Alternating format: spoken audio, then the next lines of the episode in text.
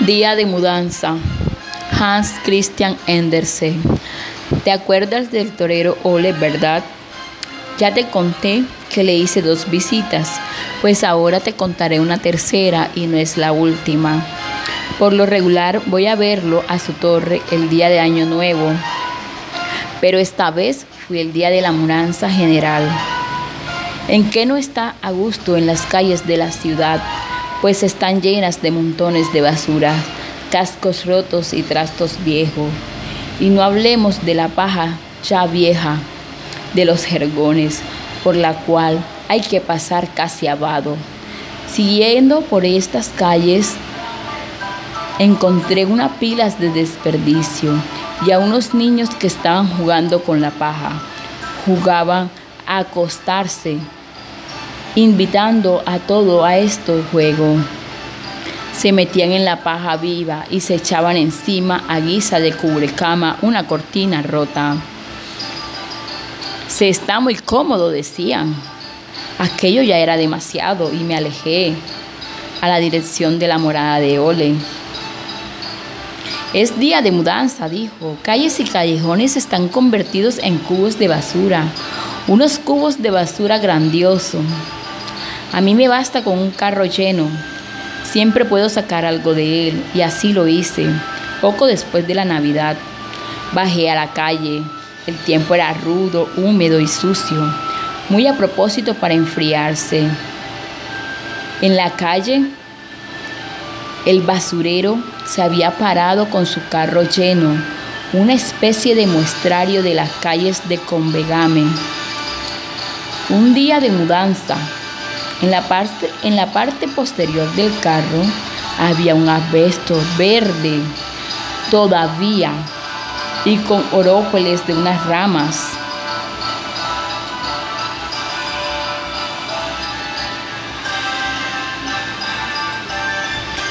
Había estado en una fiesta de Nochebuena y luego lo habían arrojado a la calle.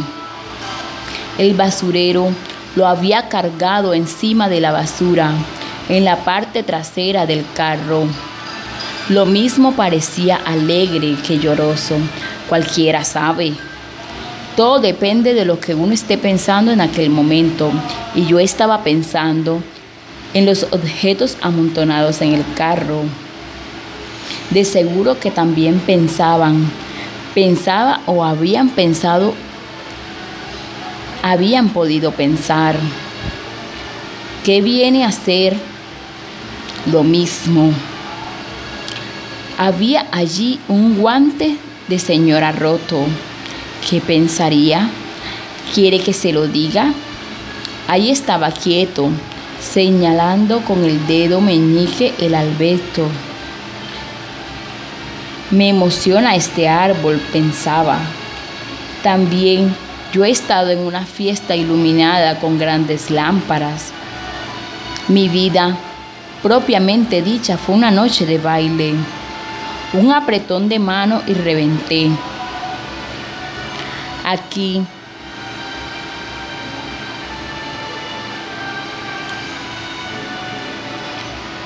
me abandonaron mis recuerdos. No tengo otra cosa de qué poder vivir. Esto era lo que pensaba el guante, a lo que hubiera, podido pensar.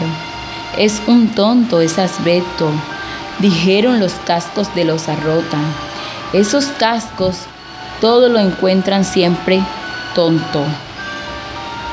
Una vez se está en el carro de la basura, decían, hay que dejar de hacerse ilusiones y de llevar los orópoles. Yo sé que he sido útil en este mundo, más útil que un palo verde como este. Ve usted. Esto es una opinión personal, que acaso compartan muchos. Y sin embargo, el ambiente hacía bonito. Era un poco de poesía en la basura.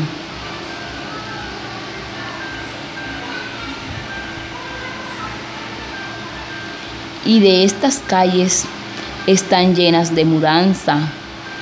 El camino se hacía pesado y fastidioso y ya tenía ganas de llegar a la torre y quedarme en ella. Sentado en su altura contemplo de buen humor lo que ocurre abajo. Las buenas gentes están jugando a las cuatro esquinas, se arrastran y atormentan con sus trastos y el, duel, y el duende sentado en la cuba se muda con ellas. Chismes domésticos, comadrerías de familia y cuidados y preocupaciones. Todos abandonan la casa vieja para trasladarse a la nueva.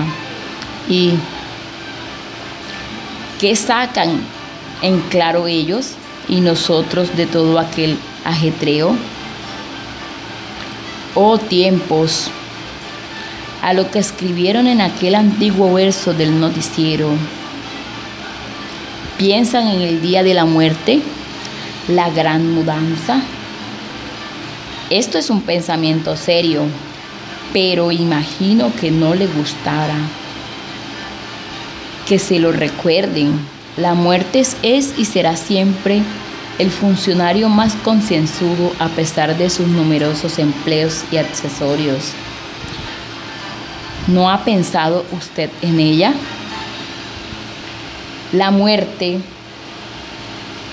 es conductora de ómnibus, expedidora de pasaportes, estampa su nombre al pie de nuestro boletín de conducta y es directora de la gran caja de ahorros de la vida. ¿Comprende? Todas las acciones que realizamos en el curso de nuestra existencia terrena la llevamos en una caja de ahorros. Y cuando la muerte se detiene ante nuestra puerta con su carro de mudanzas y montamos con él con el destino de la eternidad, al llegar a la frontera, nos da como pasaporte nuestro boletín de comportamiento. Como viático, saca de la caja de ahorros tal o cual de nuestras acciones, la más típica de nuestro proceder. Esto puede resultar agradable, pero a lo mejor es espantoso. Nadie ha escapado todavía de su ómnibus. Cierto que se cuenta de un individuo que no pudo subir. El zapatero de Jerusalén hubo de echar a correr detrás. De haberlo alcanzado, habría escapado al trato de lo que lo habían hecho de Geto los poetas. Dirija usted mentalmente una mirada a aquel gran ómnibus de mudanza. Verá qué sociedad tan ambigarra. Juntos van sentados un rey y un mendigo, un genio y un idiota. Deben viajar sin más dinero ni bienes que su boletín de conducta y el viático de la caja de ahorros. ¿Cuál de sus acciones habrá desacado? Tal vez una pequeña, del tamaño de un guisante, pero de un guisante se puede hacer un zarcillo florido. La pobre Cenicienta, que se había pasado la vida sentada en un taburete del rincón, sin conocer más que golpes y palabras duras, recibirá tal vez un viático y un destino, su roto asiento, el cual en el país de la eternidad es muy posible que se transforme en litera o se eleve a la categoría de trono, reluciente como el oro y florido como una glorieta.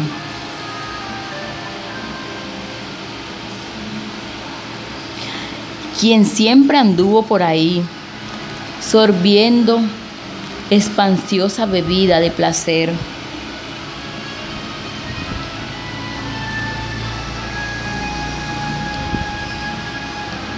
Para olvidar los errores que cometía, recibirá su barrillito de madera y tendrá que beber de su contenido en el curso del viaje y la bebida será pura y sin mezcla, por lo que sus ideas se volverán claras y se despertarán todos los buenos y los nobles sentimientos.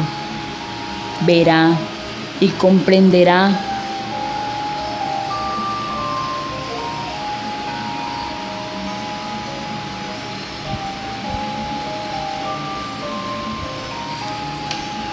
lo que antes no supo y no quiso ver. Y de este modo llevará en sí mismo el castigo, el gusano roedor que no muere en toda la eternidad. Si en las copas había grabada la palabra olvido, en el barrilito había la del recuerdo. Si leo un libro, una obra histórica, pongámonos por caso, siempre me imagino el protagonista en el momento de subir al ómnibus de la muerte y me pregunto, ¿cuáles de sus acciones sacaría la descarada de la caja de ahorros? ¿Qué viático le dieron para su viaje al país de la eternidad? Hubo, hubo una vez un rey de Francia cuyo nombre he olvidado. Los nombres de los buenos se olvidan. Algunas veces hasta yo los olvido, pero volverán a brillar. Que en ocasiones de una serastía fue el bienhechor de su pueblo y éste le erigió un momento de nieve. Con esta inscripción, más rápido de lo que tarda un uno en fundirse, acudiste tú a nuestra ayuda.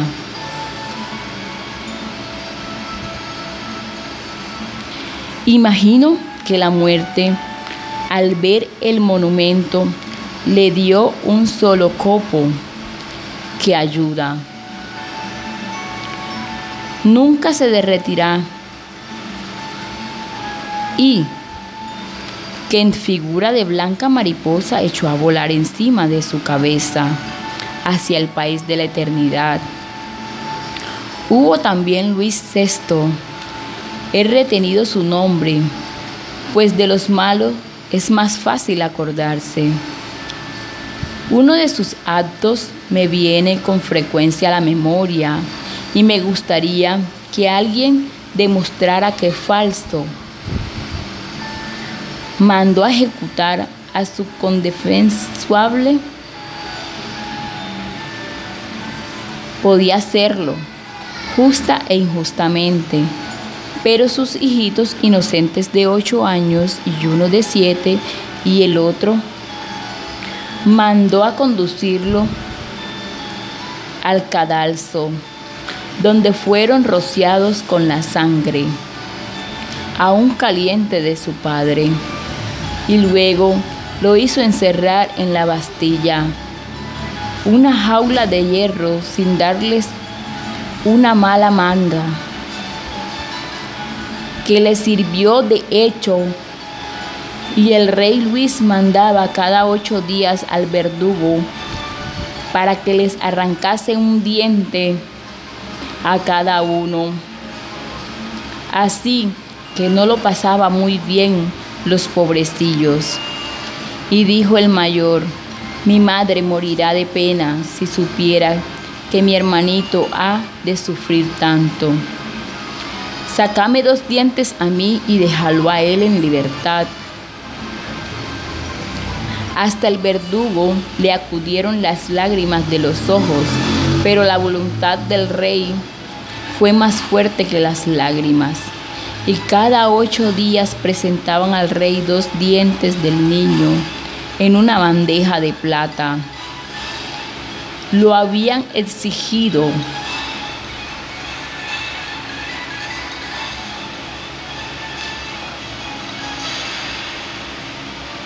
mi madre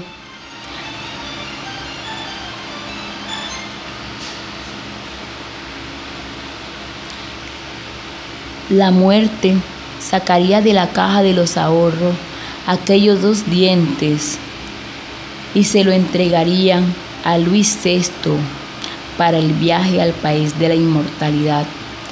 Aquellos inocentes dientes infantiles volarían como dos moscos de fuego delante de él, brillando, quemando y torturándolos. Si es un viaje muy serio y el que se efectúa en los ómnibus el día de la gran mudanza. ¿Y cuándo será? Esto es grave, que pueden presentarse cualquier día, a cualquier hora y en cualquier minuto.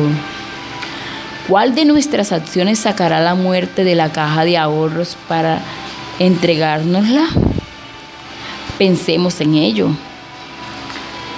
Esta fecha, la de la gran mudanza, no está señalada en el calendario todavía. Gracias.